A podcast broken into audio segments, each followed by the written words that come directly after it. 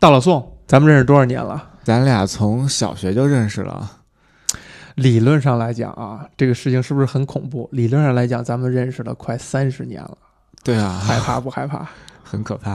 时间在咱们身上有没有什么痕迹啊？反正我这两年每年都跟你见嘛，嗯，我觉着你没什么变化，肯定跟小时候不一样了。你其实没怎么变。人都说三岁看小，七岁看老嘛，啊，基本上你的性格啊什么的，表情啊什么都没没有太大的变化，还是挺熟悉的。那你觉得你自己变化大吗？我自己，你你觉得呢？好像挺大的。你刚才形容我那几个方面，我觉得都有一些变化，只是很偶尔的时候才会有一些表情也好，说话的语气也好，能够像以前的时候你的状态。啊、别人有这么说过吗？没有像你认识我这么多年的，确实啊。哎，你觉得以前我什么样，现在我什么样？这个太难形容了。就有些东西是属于是线性的语言，是很苍白的，嗯很难把它完整的描述出来。嗯。你自己觉得你自己有变化吗？其实小学到中学、大学，包括后来工作啊、出国啊，每一段经历对我的影响还都挺大的。是不是对，都会有一些不一样的地方吧，或多痕迹？或者好，或者不好。所以在我问你那个问题，就是有什么作品是影响了你很多的？嗯，你是怎么样回答的呀？我说的是《幽游白书》啊，对，然后我一点也不意外。一部漫画，然后现在不是拍成了那个，现在 B 站上也可以看了。我前两天还差不多又看了一遍。动画就是有多少集啊零零？零散散，挺多集的，但是我我这真是挺爱看的，我先问这么一个问题，就是你现在嗯认识、会认识一些比较年轻的朋友们吗？比较年轻，多年轻。九零后、零零后之类的。我现在当老师嘛，嗯，然后我我的学生里好多都是零零后，你曾经说提过《幽游白书》这个事儿吗？或者说你猜测现在的小朋友们知道这部作品吗？我猜他们不知道，《幽白书》其实还是挺挺挺八零八零后，就是这一代，包括可能九零后都有点儿，我觉得都有点早，因为你看《幽白书》里还有什么录像带这种东西，有一部录像带是记录了。仙水看了拿了那个录像带，然后从灵界偷走那个录像带，嗯，它记录了人类的很多罪行，然后有两万多个小时。然后你想，现在很多人可能都不知道什么是录像带。都不知道什么是录像带、磁带这种东西，但是咱们那时候不是还都用，都是看这些、听这些吗？听听英文歌、听听歌、嗯，听英语，都是用磁带听的。你看你一听就就一下就说到听英语了。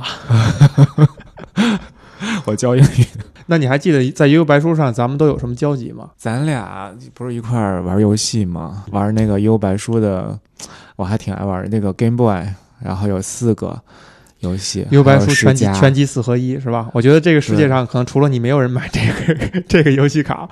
对，但是后来我数次跟别人聊到这一点的时候，都提到，嗯。就是觉得当初 Game Boy 上那个《幽游白书》四合一哈，嗯。真的是非常良心。四个游戏讲了《幽游白书》不同的四个时期，嗯，每一款游戏的游戏玩法都不一样，对，各有特点，甚至居然好像三代就是仙水篇的时候，它还是一个 RPG，还有解谜的要素。对对，当初是根本就咱们俩就看不懂英文，呃看不懂日文，然后对边猜边商量，觉得应该往哪儿走，应该怎么解，然后把那游戏打通的，你还记得吗？对，就是需要你看过那个漫画，然后你差不多知道那个情节，嗯，然后大概能够猜出来是怎么怎么做。哎呀这个《优白书》这个作品啊，讲了一个什么样的故事呢？他讲的就是这个优助从呃第一集啊，优助就出车祸了，因为他救了一个小孩儿。这优助是一什么人呢？他就是一个不良学生，一个不普良泛优助，普范优助，他是不良的中学生，经常打群架，然后每次打架都赢，嗯就属于那种打架的天才。然后所有的坏孩子都想打赢他，但是每次都被他打打得很惨，包括那个桑原，嗯 桑原就是无数次的挑战优助，每次都失败。然后他有一个小女朋友叫银子，英子，我当时特印象特别深啊，就是什么，他把人家裙子掀起来说嗯。说内裤上还有屎，就是这种，就是就是这种细节，其实对当时我来讲还是挺冲击的，嗯。因为你想那时候咱们上中学嘛，然后都是这种呃比较听话的这种孩好孩子哈，就是这种事儿从来不会发生在我们身上的，是的，至少肯定不会发生在我身上。呃，也不会发生在我身上，还把自己先摘出去，像话吗？然后呢，就与此同时，初中也是一个非常叛逆的时期，嗯所以其实你内心里是想看一些反反传统或者反这种家长和老师这种所谓的这种应该怎么怎么的去做，怎么样去当一个好学生，就是你同时又叛逆，但是你又又必须这么做，这么一个。你是现在回想觉得是这样呢，还是当时你就是这么想的呀？我当时就，你想你为什么看漫画啊？就是你想找点乐趣，对吗？就是因为你的学习也好，或者什么让你觉得没有乐趣，或者说你找不到那个你。当时这么想的呀？我觉得这其实挺挺关键，挺有意思的。我呃，你当时是怎么想的呀？我觉得看漫画这种事儿，好像就是一个，就是同学之间，就我一定不是班里边同学第一个看漫画的人，嗯也一定不是第一个买漫画的人，所以一般肯定是看同学在看，然后就看了。啊、嗯，再有就是可能比如说受动动画片的影响，对对吧？电视里边在播《圣斗士》，然后你就发现突然还有《圣斗士》漫画这种东西，嗯然后你就可能会看。它是一种挺被动的方式，我在我看来，倒还真不是说为了要逃避严肃的嗯东西，逃避学习啊。所以你，我觉得你说的，你不你自己不觉得你自己说的很陈词滥调吗？啊，就是我表妹，她也特别喜欢看漫画，她的漫画收集的比我多很多。就是他们家有一书柜，全是漫画，什么七龙珠啊、圣斗士啊、呃机器猫、幽白书、阿拉蕾，她就是她全集都收了，你知道吧？所以我那时候老老去他们家看。但是幽白书，因为我自己特别喜欢，所以我就自己买了，别的书我都老上他那儿去看。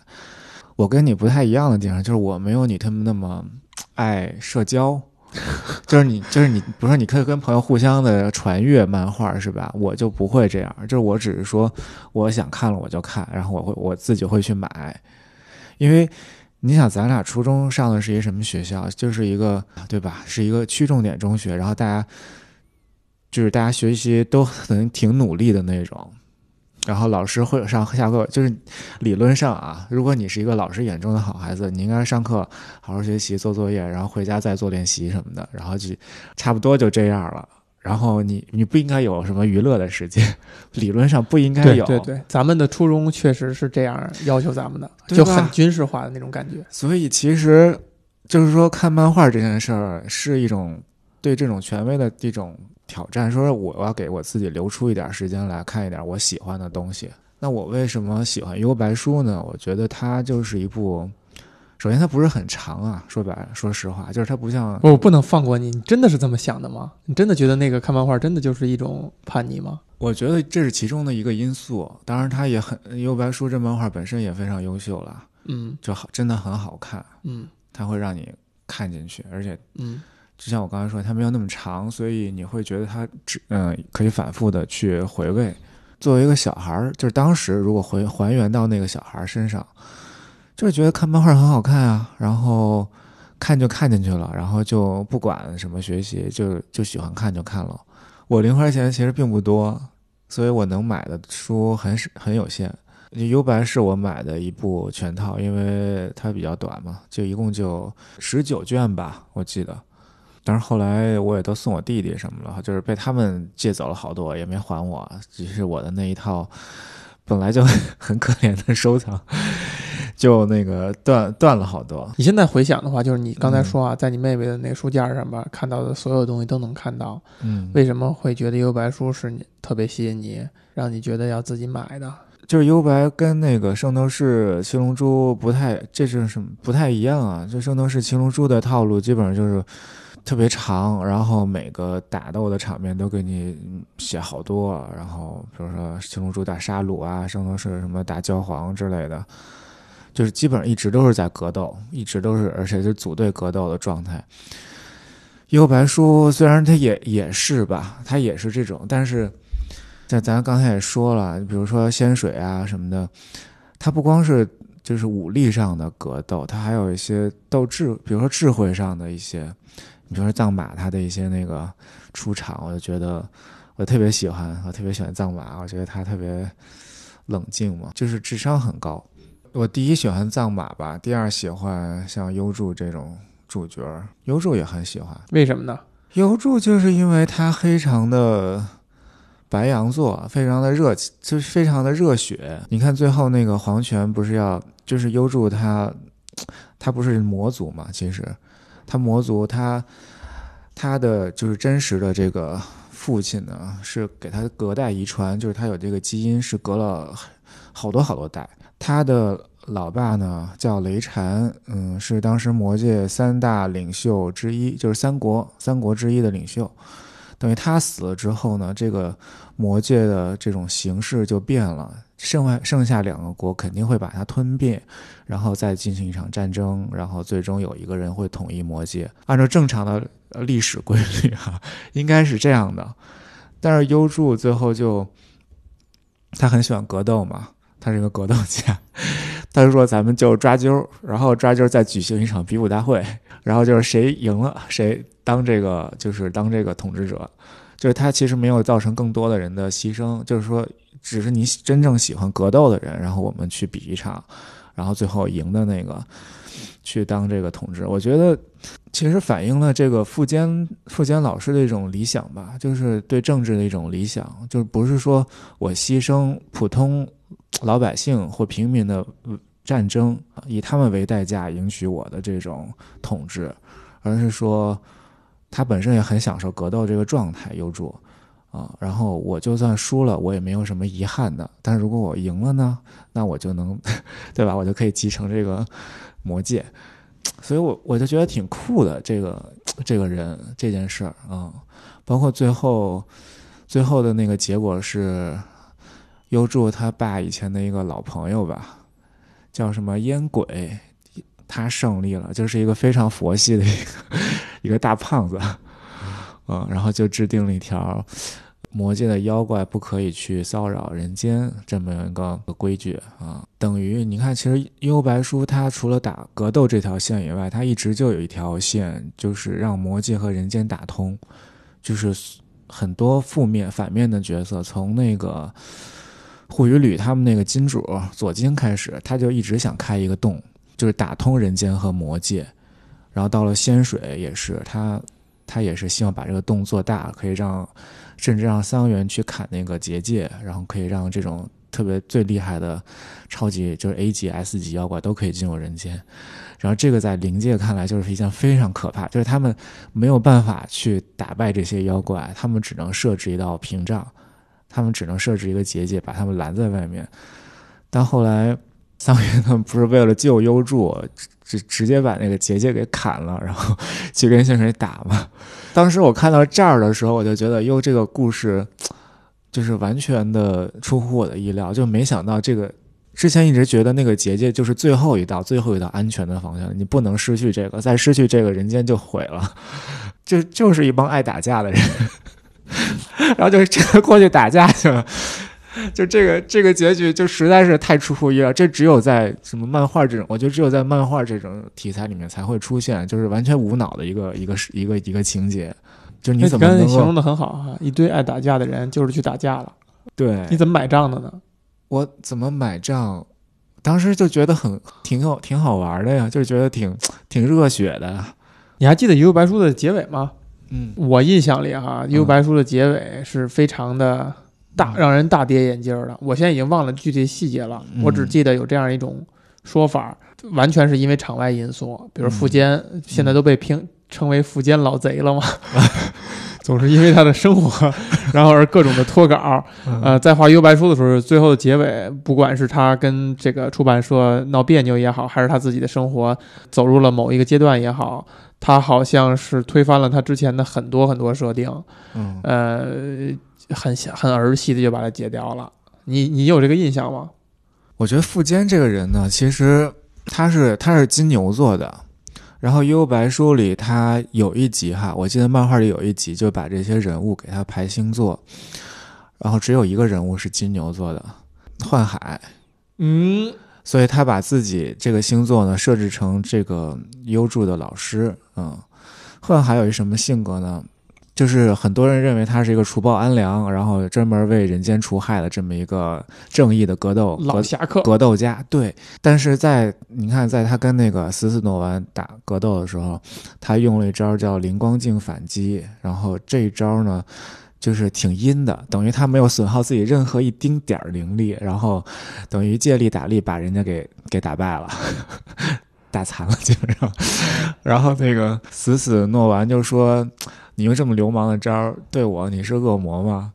然后那个幻海就说：“我从来不在乎我自己是善正义还是邪恶，我只是那个碰巧我什么讨厌的人都是坏人。”大多数都是坏人而已，所以就是他其实有任性和可爱、傲娇的那一面，对不对？对对对对对，这就是幻海的魅力。我觉得这是可能是也是作者给自己的一个投射，他觉得这是我就是有这个实力，对吧？我就是可以任性一点，为所欲为，我就是可以不太顾及所谓的价价值观、社会主流价值观，可以做自己喜欢或者。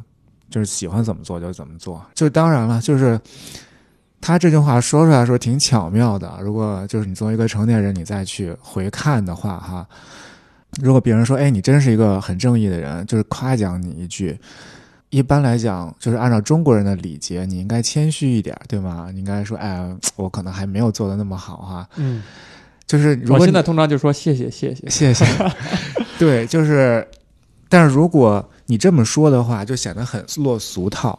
是的，所以你看幻海这种说法，一方面显得他好像挺挺真实，另一方面他也是一种变相的谦虚。我觉得，我再给你一次机会啊！刚才人家可不是夸了他一句，啊，可是 怎么样？更改你的答案吗，大老宋？呃，就是。当一个人指责他的时候，他可能想的是如何从正面去辩解这个事情，但幻海没有说，那意思说姐就这样，对，你管着吗？对，这个是让别人有点大跌眼镜的，对，也是他真性情的那一面。就是如果是一个正常的，就是所谓的这个标准答案哈，别人说，哎，你是邪恶的人吗？然后他可能会，不，我不是。是吧？对他可能是我刚才是迫于什么什么什么什么各种问题。对对对，就是所谓的这种 PR 应该是这么做的，对吗？是的，是的。但是幻海他没有这么说，嗯，所以就是我觉得是谦虚啊，然后也很可爱，水平很高，所以不愧是一个老太太。所以富江老贼他，你说他草草收场哈，我觉得我在我一个真正的 就是。这么喜欢幽白书的一个粉丝的心里啊，我觉得他就是一种谦虚，就是他不希望让这个故事一个特别完美的方式收尾，然后就是想用一种任性的不完美的方式去结束它。这个说法太别致了，老宋，它是一种谦虚。其实我我想明白这个这个事儿呢，是也是好几年以前了，就基本上我三十岁以后想明白这个，就是关于谦虚这点，因为你做一件事情。你像我们做的事都喜欢追求特别完美，对吧？想把它做得特别好，但是你会发现没有所谓的完美这件事儿，或者说你在这个过程中你把自己变得特别的焦虑，然后为了那一点点所谓的完美，其实就是浪费时间、浪费心，对吧？浪费了很多很多生命。所以，我有时候甚至会故意的，就是留一点不好的东西，就是有有一点遗憾的东西。你敢保证不是借口？我有时候甚至会就是会假装的，就是就是留一点这个这种不完美的东西。你觉得这个谦虚是怎么解释的？不想让它有一个完美的结局，我不想包括我我做的这个作品，我做的一件项目也好，我不想让它那么完美。嗯，我也就是说，他的一个潜台词是说，嗯，如果你对自己要求高，追求完美的话，其实你是潜意识认为有这个能力能做到那个位置，以及你是重要的，所以。你做的东西也是重要的。所谓的这一层谦虚，就是你没有那么重要，你没那么厉害。我觉得我倒没有想那么多，就是以前觉得完美是一个必须做到的事情，但是我现在又觉得，我我故意的做一点不完美，就是让我自己去接受不完美，就是故意的去，我有意识去接受这个不完美，这样的话我就能接受它，没有我想象中那么完美。你觉得幻海也是这样的？我觉得幻海和福建老贼都是，我我的理解啊，他们是这样的，所以还是我还是挺喜欢的。最后幻海死了嘛，幻海死了，然后他把他的那个庙留给幽助了。留给幽助他们。其实他是对那个桑园、飞呃藏马、牡丹他们这几个人说，因为幽助那时候还没回来嘛，啊，他给他们这个藏马和桑园叫过去了。他说，包括我这个庙外头这些森林，然后我就想保留原样，给妖怪们留一个他们的一个空间，就是妖怪喜欢在这个树林里活动。我就觉得挺酷的。你看，他是一个出所谓杀妖怪的一个正义的人士哈，但是他会反而会给自己的这些敌人或者是这些妖怪留一点空间。你觉得你小的时候看明白这点了吗？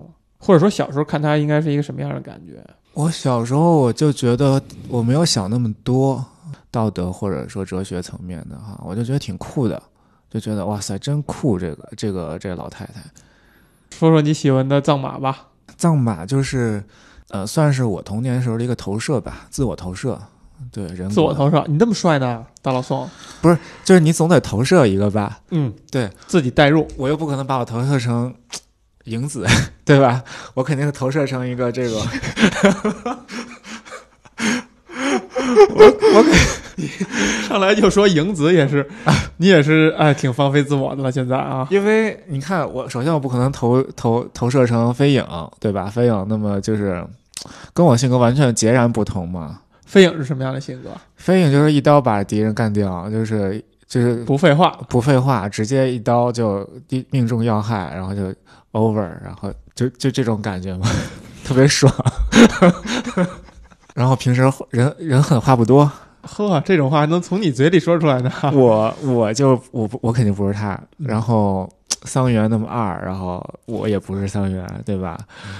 优助这么热血，这么爱打架，这么热爱格斗，身份是个不良学生，我觉得觉得自己还挺凉的。我我因为我。我在现实中还是一个爱学，就是努力学习的孩子嘛。那时候是的，是的，所以我不可能投投射成优助。虽然我也挺喜欢他的，但是我要投射一个，我只能投射藏马，对吧？等于藏马其实是一个好学生的一个 很完美的人格，你不觉得吗？你看藏马最开始出场的时候，他们三个妖怪偷了那个魔灵界的道具，他偷的是暗黑镜。然后优助在马路上看见藏马的时候，优助第一次见他是。优助当时刚受，刚跟那个上一个妖怪打完，然后他还受着伤呢，就是腿瘸着，看见藏马了，特害怕。但是藏马就是跟他说：“那个没有关系，过两天我就会把这个道具还给你。我这两天我拿它有用。”而且藏马说这话的时候，就感觉特别知性，而且很温和的一个人，很舒服，是吧？难道喜欢藏马的人不都是因为藏马长得帅吗？就像《圣斗士》里边喜欢子龙的人，一定是在幽白书里喜欢藏马一样，对不对？我觉得藏马的性格就是他，然后就用各种理由来包装自己，其实是喜欢人家长得帅。我还真不是因为长相，我觉得我更多的是投射他他的性格，因为更多的是投射他更温文尔雅。对，比较像自己吧。哎呀，头一次听你敢这么夸自己啊！你可真是放飞了。不是，那你你肯定得喜欢一个跟你比较像的人嘛，对吧？你肯定得喜欢你自己。为什么人会跟要喜欢一个跟自己很像的人呢？因为你喜欢你自己啊。必须要喜欢自己吗？不，当然这个问题在咱们两个这个。狮子座身上 肯定是能应验的，但是我确实不这个事儿，这个事儿值得聊聊，挺有意思的。我也曾经认为，可能所有人都喜欢自己，嗯直到你碰到那些对自己很不满意的，嗯，你才知道，哦，这世界上不是所有人喜欢自己，你碰到的大多数是喜欢自己的狮子座，有可能吧？对，但是至少在看这个漫画的时候。你自己的状态，你看的时候你很状态很好，你才会喜欢这个漫画，对吗？这个事儿本身值得探讨。就是你现在在想啊，你你跟这个《悠悠白书》这个漫画结缘，就是你在所有漫画，你都不买，你只买这一套漫画的，嗯，这个前提之下，究竟是你对自己有一个心理暗示，是这是我一一本我喜欢的漫画，或者说我需要选一本漫画，还是？真的是他集万千宠爱于一身，集你的万千宠爱于一身。我在我妹他们家应该是看了第一册以后吧，然后我就开始自己买了。第一册的什么击中了你呢？你还真别说，我印象里边是我家楼上的一个大哥哥从人家家里边借的第一本而且当时感觉印象里第一本跟第一本就发生了好多好多事儿，嗯然后第一本跟后边还挺不一样的。嗯，但是真的是看第一本的时候，觉得非常非常的吸引人，幽助一上来就死了，嗯然后就马上进入这个灵界，然后有一个牡丹，一下就把这个世界世界观给你打开了，对吧？对，就进入了一个另一个世界。而且我比较喜欢看这种就是鬼怪故事，为什么呢？我觉得当妖怪是一件很酷的事儿啊。就是你想，如首先如果说有妖怪的话，那什么不是妖怪，对吧？那不是妖怪，就是所谓的正常正常的人，或者说一个社会的一个标准。比如说你在学校里，你就应该是一个好好学习的孩子，对吧？然后照你还真是所有东西都能绕到这个叛逆的地方来啊！就是这个事情真的是那么那么在你的视视觉当中吗？我觉得妖怪就是就是就是每个就是我自己真正的可爱独特的地方。对啊，要不然怎么会变成我自己呢？有好有不好，但就认了啊。其实你看藏马会变身嘛，它会变成银发的妖狐，就是它以前的那个状态。它的前世是一个嗯特别厉害，然后也是很很凶恶的一个这个盗贼，把灵界的一些密码啊什么都破译，就是智商很高，而且很冷酷，嗯，就是杀人无情那种杀手那种性格，跟飞影差不多。但是他投身人界以后呢，他不就变成南野秀一，然后还为了救他妈妈，甚至不惜牺牲自己生命。所以，其实藏马是一个，无论从道德还是从智商、情商各方面，都很好的一个这种三好学生啊。嗯对，而且他又是也会打架嘛，虽然打的比较弱，在这几个人里面，他就是实力相对来讲要弱一些，而且他经常负伤，就是他负的伤一般都是那种很致命的伤，到到最后快死了才能打赢。嗯，老是这种基本上豁出去半条命。对，基本上就是每次就是觉得哎呀藏马肯定死了，然后他就没死。最后一个光头使了一什么招儿，弄一个植物，然后给别人给给吃了，或者怎么吸血啊什么的，惹人怜爱。还挺让人着急的。作为一个真正就是站在他这边的人啊，你不希望看到这样，对吧？你肯定是希望他他像飞影那么全身而退，是吧？然后很酷，然后就怎么怎么样。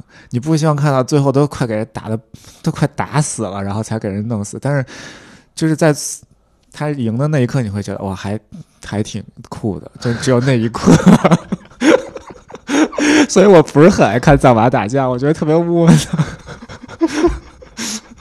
但是他就是他变成妖狐以后就变得很厉害了，基本上就是一击然后就必杀的这种。嗯就但是他还不能自如的变成妖狐，最后到最后到了那个黄泉进入魔界以后，他可以自如变换了。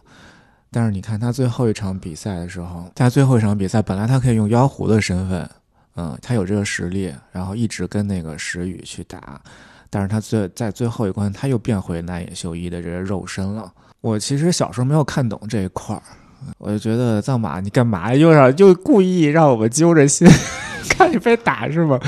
然后最后又是最后漫漫画啊，又是千钧一发的时候，然后那个什么樱花还樱花那花瓣还掉下来了，然后给人家那个就是打打败了。后来你觉得你看明白了？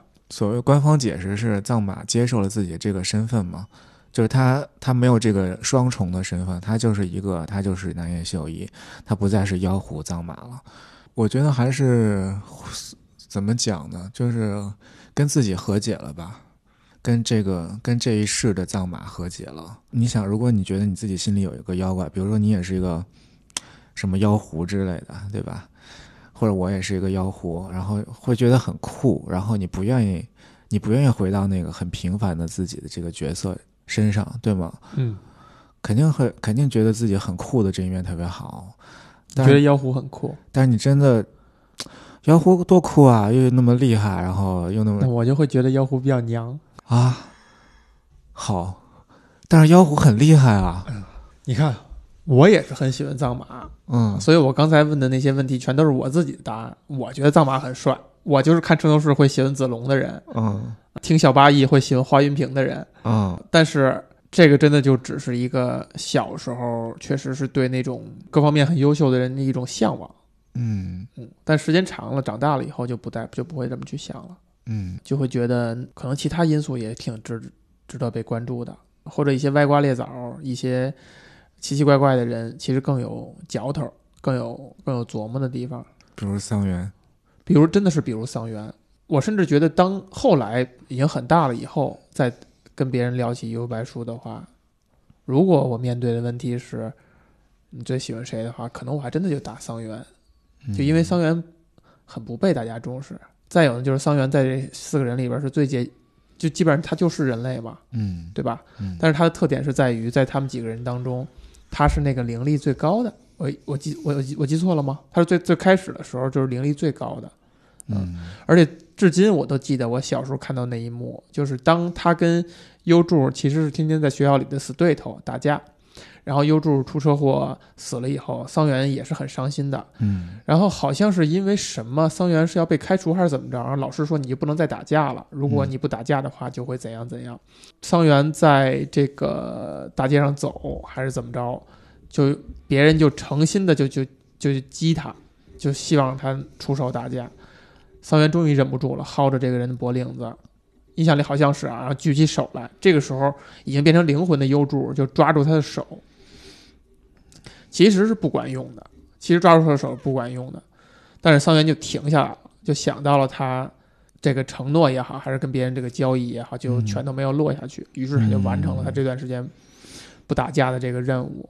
然后他又在大街上走着走着，优助好像是以灵力的状态跟着跟在他旁边，以灵魂的状态。嗯。桑桑园突然间扭向他的方向，扭向优助的方向，说了一句：“谢谢你。”嗯。啊，就是好像他好像看见了什么，或者他感知了什么。嗯，他感知能力挺强的，对，就是好像他的灵力啊，他感知能力是很强的，以至于嗯。他后来他的武器是那个什么灵气剑。嗯就小时候是觉得哈，你看其他人，你比如说像优助有这个灵丸，多酷啊，光一个波儿，对吧？就跟咱们玩街霸一样，一个波儿是这种波儿系的。嗯然后呢，藏马变成妖狐或者长植物，嗯对吧？用用用大鞭子抽人。你现在想想，这个藏马这个角色是多少有点说 S M 的感觉吧？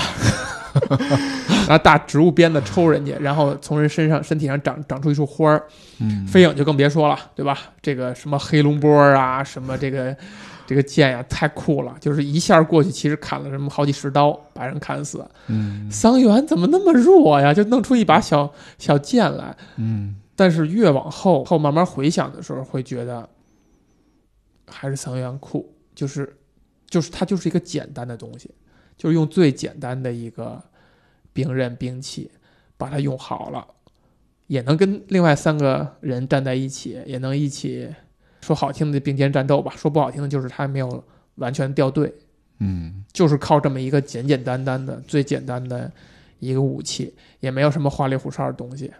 应该是一直到后来也不太有花里胡哨了吧？只是他这把剑可能以前是能灵灵气变的，后来又变成了什么什么其他次元剑，啊次元剑之类的，但永远是只是这把剑是他的武器，而且打的时候也是靠，等于是靠靠斗志、靠意志，对，战战胜别人，就是特别的特别的愣磕磕的，你就觉得就被这种愣磕磕的东西吸引，就觉得、嗯哇，喜欢藏马太俗气了，就是后来会会这么想，嗯喜欢飞影更俗气，简直俗不可耐，嗯还是喜欢桑园酷。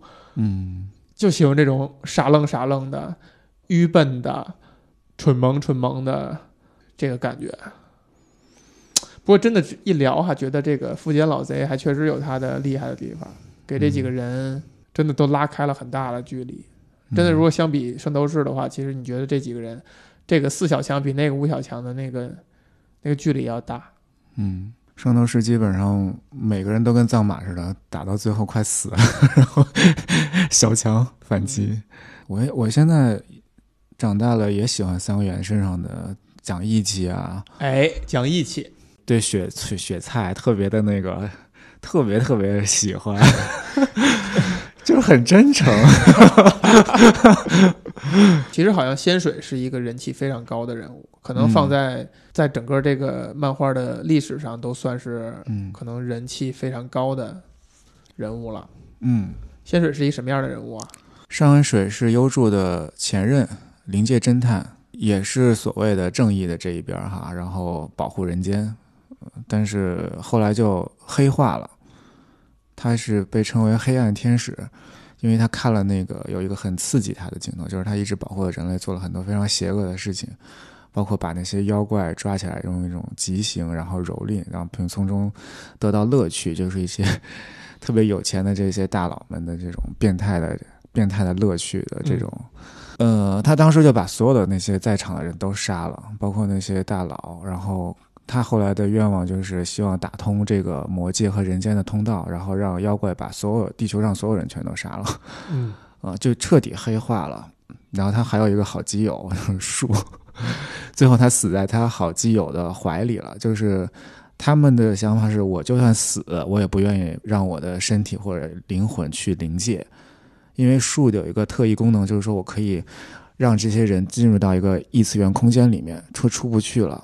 只有桑园这种有次元刀的人才能给他打开，所以最后就是他已经极度嫌弃这个世 这个世界，这个由人间灵界和魔界构成的这种三角关系，他已经极度嫌弃了。嗯嗯，然后他想进一个次元 对空间去，对异次元空间，他相当于你说对了，其实他最后死的时候进入他自己的世界了。我觉得仙水是一个，你看他在这个故事里面有七重人格，就是你看。所有的日本的这种漫画里面，能写到像妖狐藏马会变身有两个性格，然后仙水有七个性格，然后包括飞影的前世，那个冰河之国怎么怎么样被抛弃的孤儿这些故事，就是还都是有很多故事可以讲的。前史对，不光是他们的格斗，就是一直像七龙珠啊，什么圣斗士这种，捧一踩一不可取啊。但我也当然以前很喜欢看格斗哈，就我一直也很喜欢，但是我就是说这是一个，如果你比较贪婪的话，没有不用看那么多本儿，然后呢又情节又比较丰富，我觉得这个漫画还是不错的，还是可以给你满足这个多方位的需求。我觉得以前会觉得先生很可怕，然后很邪，就是很很厉害，但是也很很恶，很鬼魅。但是我觉得长大以后，其实我是能够理解薪水的，有一段时间。这世界不像我们小时候学的什么，你要热爱生活、热爱社会、热爱人，那么美好。学这些了吗？就是会有灌输这种所谓的价值观嘛，就是你一个人应该热爱生活，就是这是正确的价值观。如果我现在仍然这样相信，但是特别是你看，我是学环保的哈，我做我学我这个专业，我就真的有时候会觉得有些事情是没有办法的。就是人身上的这种，嗯，怎么讲？这个盲点吧，环境也算是一个看不见的一个盲区。我觉得对现代社会来讲，仍然是一个，因为我们意识不到它的存在，甚至是意识到了，但是仍然刻意为之这样的一个，你会觉得人性中是有是有恶的存在的。嗯，就是以前我们在上学的时候，对恶的对人性的恶，其实没有充分的去。探讨或者说深入的去挖这个东西，哎，我们选择这个眼不见为净，对，但是这恰恰是你需要去去面对，或者是需要去需要去接触的，因为早晚要进入社会，会接触这些所有的这一些民争名夺利的这些斗争，对吧？那以前我们只是去学习，上学的时候只是说我好好学习就完了，嗯，我可以不用跟不是这样啊，我可以。对啊，我我我我我只要把我自己的事情做好了，然后我该怎么着怎么着，对吧？但是你进入社会不是这样的，包括很多职场的这些明争暗斗也好，包括找对象的时候这种情敌互相 计谋，包括包括包括你，因为包括包括往再往大了说，比如说站在不同的政治世界观，或者说这个政治政治立场，然后大家会有一些不同的这种。不同的立场和方式，你会，你真的会觉得怎么？确实是有很多这样的，当然这都是很正常的，就是我觉得这是一部分，甚至也也有真的像这个仙水接触到的这些人存在这个世界，酒池肉林，就是在明目张胆的干一些很很邪恶的事情。这种越越是 powerful 的人，越是有金钱和权力的人，他们的破坏力越是惊人。他心里面就是有这个恶的话，他就要通过一些方式来表达出来。那他有权利以后，他就要通过权力的方式，用极致的方式来表达出来。仙水心里有没有恶呀？很我觉得以前他是没有的，就是他在看了这个东西之前他是没有的。但是仙水是一个完美主义者，处女座，就是他的性格有很多完美主义的倾向。我后来就觉得人其实真的不能完美主义。我我突然间很好奇，那个幽白书里边谁是狮子座啊？没有，好像没有。优助是白羊座，桑园是射手座，所以你很喜欢射手座 桑园对吗？嗯，狮子跟射手还是挺搭，对，比较容易成为朋友或者情侣。是的。然后那个大老宋飞影是研究还挺深。飞影是天蝎座，藏马是巨蟹座，然后幻海是金牛座。我不知道反派人物像护羽吕、生仙水什么，我觉得护羽吕有可能是个摩羯座或者 狮子座。就是看到最后，我会很，我会很心疼仙水。我觉得我我真的是挺能心疼他的，因为他接触到了一些，就是在他这个年龄的人孩子，你看他那时候才十几岁，一个灵界侦探，看到这么惨烈的一个黑暗的现实，敢这么写的人也很少，就是这种作品，动画作品也少，给孩子看的这种作品里很少，但是他就接触到了，所以我觉得这是很特别的。然后当时会觉得啊，你怎么这么坏？你怎么能这样？这优助他们一定要胜利，然后不能让那个什么洞穴打破。然后当时每看的时候就有这种这样一种期望嘛，但最后真的是被他们打破了哈。但是现在你还就会真的很心疼先生，就人就会那样。就是如果你是他的话，我我可能也会那样，也会就是人格分裂，分裂成七个人，就是一个人分裂成俩不够，我还得再找一个再去分裂。再去分裂，再去分裂，就是不停的去让自己心里或者灵魂得到一个释放的一个过程。就你想他经历了很强烈的痛苦，嗯，跟你了解畜牧业以后的痛苦是一样的吗？我觉得这两件事儿还不完全一样。就是故事里面的这个事情更简单，现实更就是更单纯，现实更复杂。就是故事里边那个呃，仙水看到东西，就是符号般的去讲述人类的恶。嗯它是符号般的，它不嗯存在挣扎、或者它的模棱两可，它的而就是一个情节的推动机器吧，就是它就是要表现人类的恶，让这个曾经善良的人极端化。嗯就之前你在跟我说哈，你了解了畜牧业以后，就决定嗯吃素了，嗯跟这个事情是不一样的。这个事情你你也认为它是复杂的，它不是一个纯粹的恶。我觉得站在仙水的角度，我是能理解他的，但是我现在不会选跟他做同样的选择啊。如果是我的话，我可能会选择独善其身。一个是自己的能力没达到，就是我没有我没有能力去改变这个世界，那我至少我我管好我自己。第二个是我觉得这个事情比我比我理所理解的也还要复杂，就是我这对这件事情，对恶这件事情啊，思想的越多，去想的越多以后，其实是有很多角度的。比如说多样，就是人其实是有不一样的性格。嗯这什么意思呢？就是如果是在一个理想的世界里面，人应该只有一种性格，一个完美的性格，就是没有第二个性格，嗯应该就是一个上帝的性格，对吧？嗯所有这世间最美好的品质都是这个人身上的，不可能再有第二种。但是人之所以多样性，就是每个人都有不同的毛病，每个人都有不同的缺陷，或者说 都是一个不同的内心里面都有一个妖怪，奇形怪状，什么样的妖怪都有。嗯所以你看这个，我觉得到最后就回回到一个和平的话题，就是如果说你觉得自己这样是对的，别人那样是错的，那其实就会产生这种战争，或者冲突。冲突、矛盾、斗争，甚至是以鲜血为代价的。现在文明社会可能只是口头上、网络上的这种攻击、谩骂，对吧？那你看了也不舒服啊，会影响你的心情很长一段时间，好几天，或者是至少当时会让你不舒服。但我我觉得这和平就是说，你知道有些事情可能不像你想的那么简单，然后选择去保持沉默。和平的前提就是接受恶。接受恶以及多样化的恶，以及这个世界的多种的维度。其实幽白书始终就在谈论这个，就是善，就是人间和魔界通道，其实就是善恶之间的这个这个分界嘛，这个通道连接，人间代表善，然后魔界代表恶的，妖怪都是杀人吃人的，人间都是什么安居乐业的，对吧？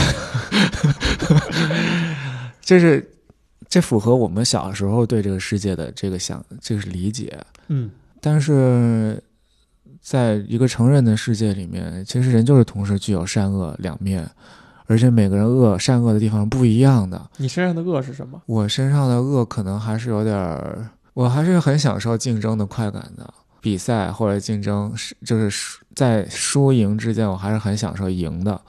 你享受赢是真的是享受赢，还是享受你的对手输？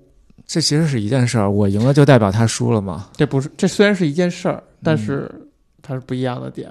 我我我会选择我，就是我赢，就是我享受我赢，我我会忽略叫 对方去输输，但其实是一样的，就是你有赢必有输，就是这个是不能就是回避，就是你可以说我特别喜欢赢，所以我只关注赢，那只是你选择了一个盲区而已，所以我认为这是一种缺陷，就是在一个完美的理想的人身上，他是不应该这样的，他是应该 很平和的来面对这一切，对吧？很平和的面对这些所有的竞争啊，这些斗争。是平和的面对呢，还是说是规避呢？上帝视角哈，如果是上帝的话，上帝比如说他活在今天的北京，他他有一孩子要选择什么学校，上帝肯定不会焦虑，对吗？你的焦虑来源于何处呢？来源于你怕自己输，对吗？而且输的可能概率很大，在现在这个时代，如果你就是个明白了明白普通人，觉得就是上帝肯定会看得很开，他有很高的智慧，包括佛就是开悟的人哈，因为真正有智慧，他应该是能够把这个这种智慧时时刻刻应用在自己日常生活中的每一个决定当中，他应该应该有平常心来看待这一切，就是说顺其自然。我身上有什么恶？你还是挺贪玩的吧？是的，贪玩是恶吗？我觉得是，你说是你的可爱的地方也行，你说是一种不好的缺点也行。如果不贪玩，应该干嘛呢？如果不贪玩，如果不贪玩，您如果不贪玩，好问题，我不知道。我觉得，我觉得如果不贪玩的话，首先你不会存在玩儿和正事儿之间的这个分分别，你不会有压力，不会有焦虑。你的什么什么都应该哎符合你的预期，你生活的一切，就有时候玩儿说拧巴了啊，说拧巴了。如果不贪玩，意味着什么？如果不贪玩，意味着什么叫贪玩啊？贪玩就是这俩字儿我都已经几百年没听过了，好不好？贪玩就是你因为玩耽误事儿了，才叫贪玩，对吧？你玩儿，但是你没耽误事儿，你就不叫贪玩儿，你叫娱乐。耽误什么事儿了？你觉得现在我们应该干什么呀？我我我我我，首先我我觉得我的价值观不一定是正确的，嗯，我承认这一点，因为我带着我身上的习气，我带着我自己过去的这些包袱。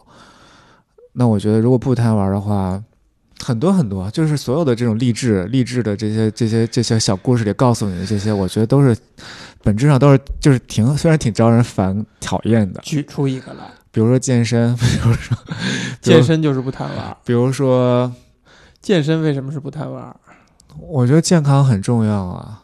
那你觉得一个健康的心态是不是重要的呢？我觉得身体和心是不能，就是这两个是互相影响的。嗯，因为是你的身体里有很多化学物质，会影响到你的思想、思维状态、心智模式，我觉得会有影响。就我锻炼和不锻炼的时候，那状态不一样。什么是贪玩呢？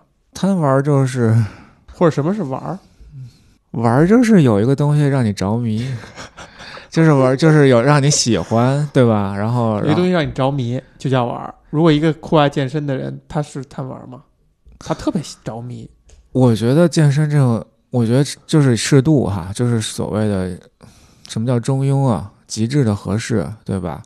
就是健身你，你不能说我因为健身耽误事儿了，那就是属于那种，耽误什么事儿呢？就是你自己肯定要给自己排个序，比如说什么对我来讲是最重要的。什么对你来讲是最重要的？对我来讲，现在在说你，你看，对我来讲，玩儿就是第一重要的。嗯，所以什么东西叫贪玩儿啊？所以就是价值观不一样嘛，你觉得你对你来讲正事儿是什么呀？挣钱。你认真吧你？嗯，所所所谓正事儿哈，每个阶段都不一样。嗯，但是目前这个阶段挣钱对我还算是一件正事儿，嗯，我会认真对待的。我我前两年不是，我前两年真没认真对待。哦，我特别喜欢护，我特别讨厌护羽吕兄，就是那个死不了的那个。后来是怎么着了？给他的结局是应该是什么来着？就是藏马唯一藏马唯一一次特别帅的，就是干掉 对手，就是把护羽吕兄给除掉了，然后我觉得特别大快人心。但是你不觉得从小咱们，反正我记得我的印象里边是对灰吕兄觉得还挺酷的，嗯对吧？身体怎么碎都没关系，嗯可以变化成各种各样的形状，嗯，尤其是在那个世嘉游戏里边，哇，是啊，挺厉害的。但是他，你不觉得他很就是很坏，然后老死不了，特讨厌吗？可能在每一个故事里边都得有那么一两个极度的恶的标杆、恶的标尺的尽头的人物，对吧？都要有一两个角色是这样充当的啊。我觉得除了除了安达充的作品里边，所有的反面人物最后也会给他正过来，好像在正常的少年漫画里边是会有标尺感尽头的人的，比如说《圣斗士》里的那个巨蟹座迪斯马斯克，那可能在幽白书里就是灰吕兄。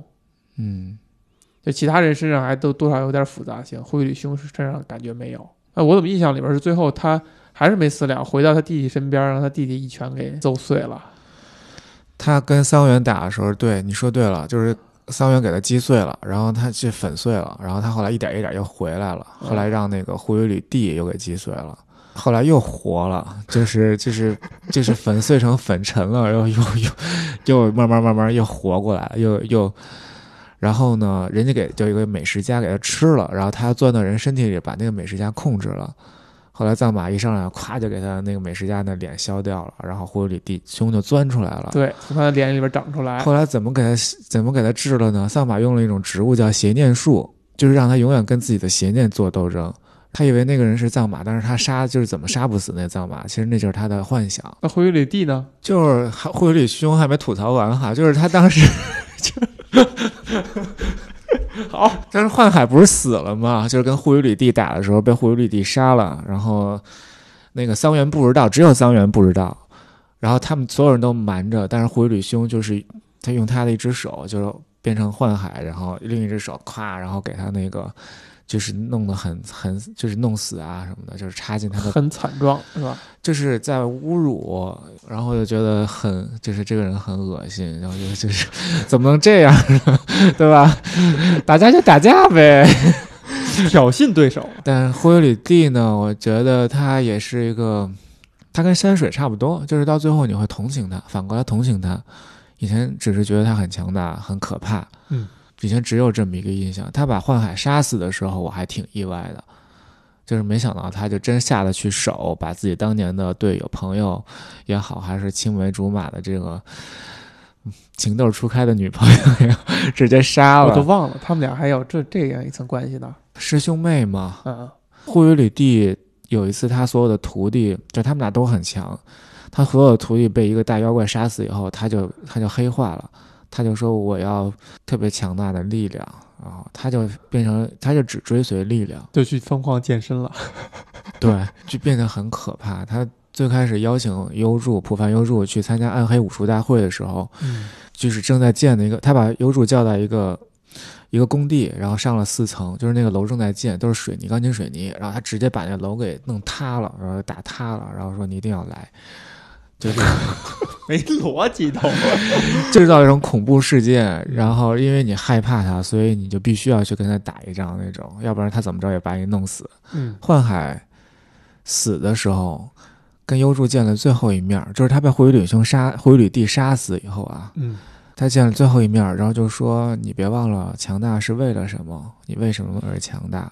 幻海后来化脱身给那个小动物，就小小灵界兽，然后告诉灰羽吕地说：“如果你想刺激优助的话，让他变强，只有一个方法，就是杀死他的一个朋友。”然后灰羽吕地当时就给桑原那个心脏那儿给捅破了嘛，就给他抠死了，就是轻轻这么一抠，就把他心脏给抠抠破了。嗯，然后当当时桑原就装死，然后就昏过去，优助就就疯了嘛，然后就就只变成一个战神了，就是为了他的朋友而战的这种。最后这个护宇旅打惨打爆了，嗯，他跟仙水都是强大了以后，因为一些事情心理崩溃，走入歧途了。仙水是因为看到了不该看到的恶，太 overwhelming，就是太太颠覆了，就完全颠覆了他的人生三观。护宇里地也是被颠覆了三观以后，他开始迷信力量啊，然后就只追求力量，这么多年就只求孤独孤求败，就只求被幽助打败。其实他要想把幽助杀杀了，他有很多次机会直接给幽助干掉，就是在幻海托那个托梦给那个小灵界兽之前。他完全可以把优助给杀了啊，对吧？给头揪下来什么的，他没有这么做，他就是希望跟他再战斗一场，然后他最终的希望就是我被你杀掉。其实他不想活了，最后死的时候，他选择进入十八层地狱里面最最痛苦的那个那一层地狱，这是他自己选的。嗯、为什么呢？这个就是没有没有说，当时幻海在那个灵界就是复活之前，最后看了一眼护宇里地。他想去最后一次尝试去说服他，然后护宇里地就是唯一一次摘下了他的墨镜，就是那个时候，嗯，面带微笑说了一句：“这么多年一直麻烦你，真是抱歉。”就说了句客 客温温柔的客气话吧，就说了这么一句话。就在我看来，这是他唯一的说一句有点温度的这种话哈。就他极度厌恶自己吧，就是他变成了他所最讨厌的那个自己。所以他希望就是彻底的把这个自己毁灭，我是这么理解的。他不想这样，